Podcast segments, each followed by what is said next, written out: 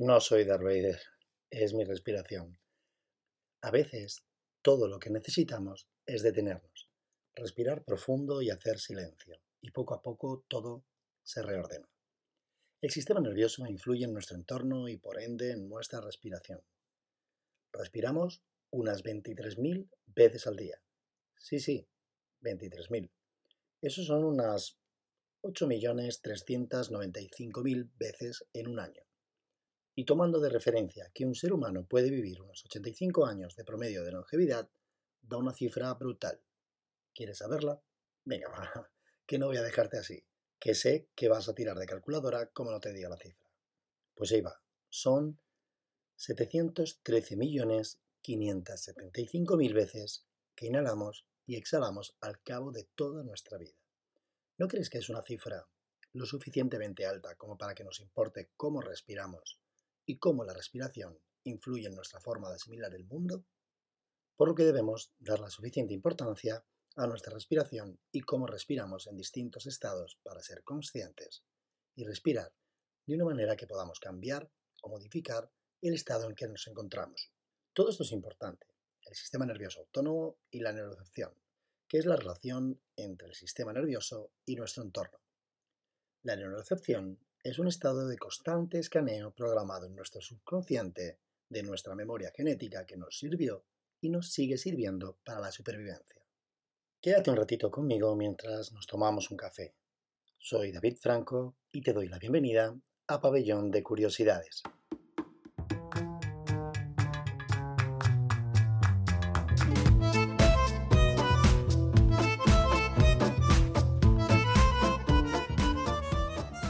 El sistema nervioso está en completo balance entre el sistema nervioso simpático y el parasimpático, entre un estado de alerta o supervivencia, lo que se conoce como lucha, huida y un estado de relajación. Lo complicado es encontrar ese equilibrio entre ambos estados simpático y parasimpático.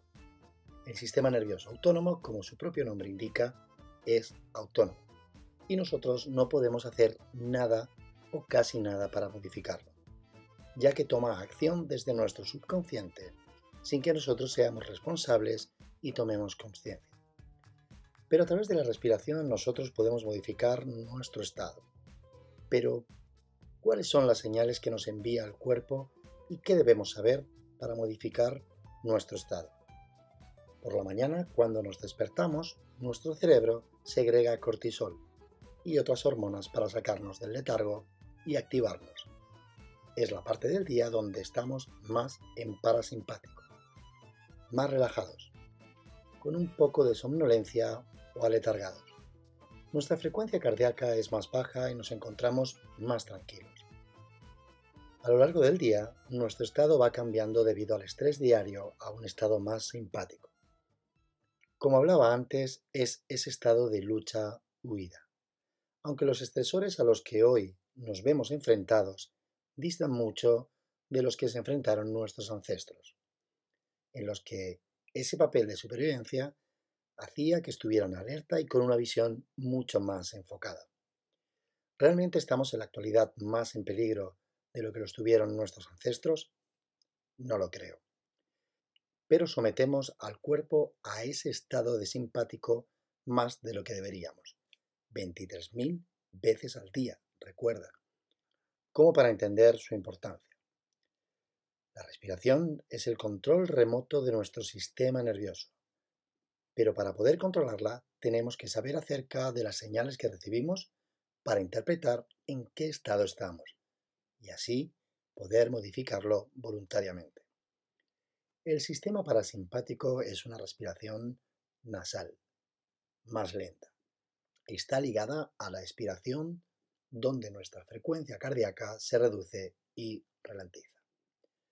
Sin embargo, nuestro estado simpático es una respiración bucal, más rápida. Aumenta la frecuencia cardíaca ligada a una inspiración profunda. Un ejemplo muy claro de esto, y para que te des cuenta que hablamos de nuestro sistema nervioso autónomo, te daré estos dos ejemplos del día a día. ¿Qué es lo que pasa cuando un niño está alborotando y necesita que se tranquilice? O que nos altera su agitación. Pronunciamos una expiración larga como un shhh. para pedirle calma, o como cuando la bibliotecaria pide silencio. El objetivo es claro, busca la relajación para amansar el estado de excitación. Y otro ejemplo autónomo del simpático es cuando nos dan un susto. Inspiramos una bocanada grande, normalmente bucal, para activarnos y estar alerta. La boca se nos seca y nuestra frecuencia cardíaca aumenta. Es preciso sacudir enérgicamente el bosque de las neuronas cerebrales adormecidas. Es menester hacerlas vibrar con la emoción de lo nuevo e infundirles nobles y elevadas inquietudes. Don Santiago, Ramón y Cajal. Hemos dado unos tips para al menos saber en qué estado nos encontramos, pero ¿cómo podemos poner todo esto en práctica? Te daré una simple y eficaz fórmula que desde el mismo momento en que adquieras su hábito obtendrás grandes beneficios para tu salud.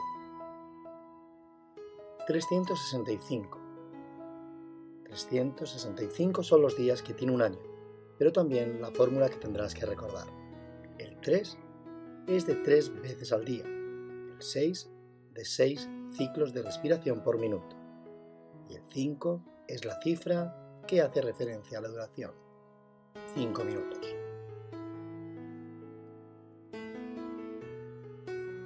...365 este es el concepto de resonancia cardíaca. La cultura y la ciencia occidentales han relegado gradualmente el corazón a la simple función de bomba, que propulsa y reparte la sangre por el cuerpo. El tremendo desarrollo reciente de la neurociencia va progresivamente devolviendo al corazón su rol de protagonista en el sistema nervioso autónomo. De hecho, el corazón es durante segundos a casi cuatro horas autónomo fuera de nuestro cuerpo y de esta manera se pueden realizar su trasplante a pacientes receptores. El corazón participa activamente en todos los procesos que implican emociones y sentimientos. El corazón dispone de un verdadero cerebro de neuronas, sinopsis y secreción de neurotransmisores, también llamados las moléculas de las emociones. Blaise Pascal dijo muy elocuentemente, el corazón tiene razones que la razón no entiende.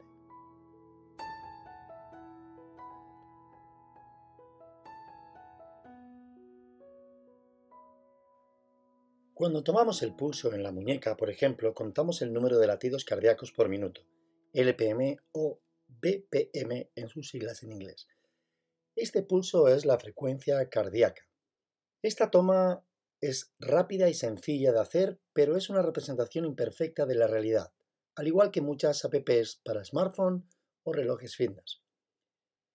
Es un valor esencial para evaluar el estado general de salud, y la fiebre en particular, puesto que el pulso está directamente ligado a la regulación de la temperatura corporal.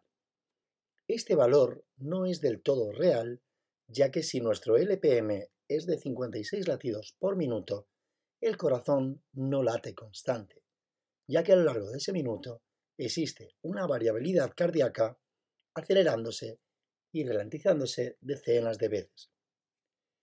Estas aceleraciones, ralentizaciones, son imperceptibles para nosotros. Para notarlas necesitaríamos utilizar un electrocardiograma o un Doppler, o más sencillamente un sensor de pulso colocado en el lóbulo de la oreja conectado a un programa en un ordenador.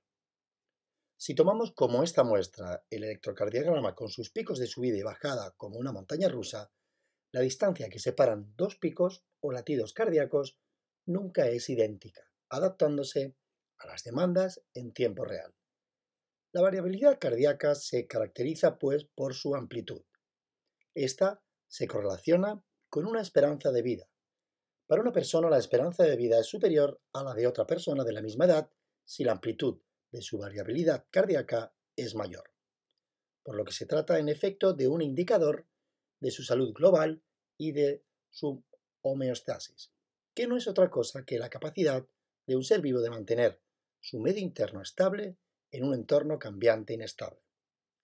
Y, precisamente esto es lo que ha permitido a nuestra especie su supervivencia. Así que en resumidas cuentas, nuestro corazón participa activamente en el sistema nervioso autónomo, dentro del cual su función es esencial. ya que permite la adaptación a todos los cambios ambientales en tiempo real. Te he hablado mucho de sistema nervioso autónomo, pero ¿qué es?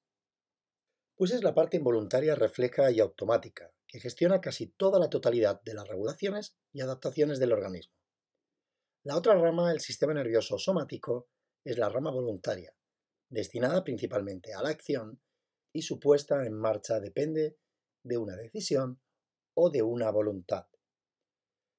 Al comienzo te hablé sobre dos subsistemas que abarca el sistema nervioso autónomo, el sistema nervioso simpático y el sistema nervioso parasimpático. Te recuerdo que el simpático nos prepara para situaciones de lucha e huida, dirigiendo la acción y movilizando los recursos y energías requeridas en esta eventualidad. Utiliza la adrenalina como otros medidores. Acelera el corazón para aumentar el flujo sanguíneo y su presión, poniendo a disposición de los músculos oxígeno y glucosa. En contraposición está el subsistema parasimpático, que es fácil de recordar, ya que para al simpático. Sencillo, ¿verdad? Este es el responsable de la relajación, restauración y reposición de recursos. El mayor estado de reparación es cuando descansamos y estamos durmiendo. Este sistema calma y ralentiza el ritmo cardíaco a través del nervio vago. Así que corazón y respiración están estrechamente relacionados entre sí. Y si llegamos a conseguir que respiración y pulso cardíaco se sincronicen, estamos ante lo que se denomina coherencia cardíaca. Esta es la única brecha que tiene el subconsciente para que podamos modificar el estado nervioso autónomo. Y esos picos en nuestro electrocardiograma se vuelven, en lugar de puntiagudos y prominentes, en una ligera curva redondeada, pudiendo de manera consciente tomar el control de nuestro inconsciente, acompasando el ritmo de las inspiraciones y expiraciones al ritmo del corazón. Por fin hemos encontrado una falla en la protección de nuestro sistema de gestión automático y debemos aprovecharla. El sistema nervioso autónomo comprende la temperatura corporal. Cuando estamos nerviosos hace que nos suden las manos. O cuando estamos frente a la chica o el chico que nos gusta. Sudamos y nos sube la temperatura. También comprende el nivel de azúcar en sangre, la digestión, los niveles de todas las hormonas, las fases de vigilia y sueño, la sensación de hambre y la sensación de saciedad, la frecuencia respiratoria. Sería imposible suicidarse voluntariamente dejando de respirar. El peso corporal, que efectivamente, aunque no lo creas, también es una regulación automática independiente de la voluntad.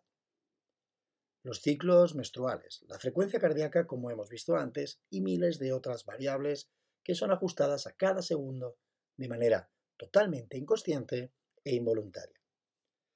Por lo que si conseguimos domar la respiración, tendremos un cierto control sobre algunos automatismos.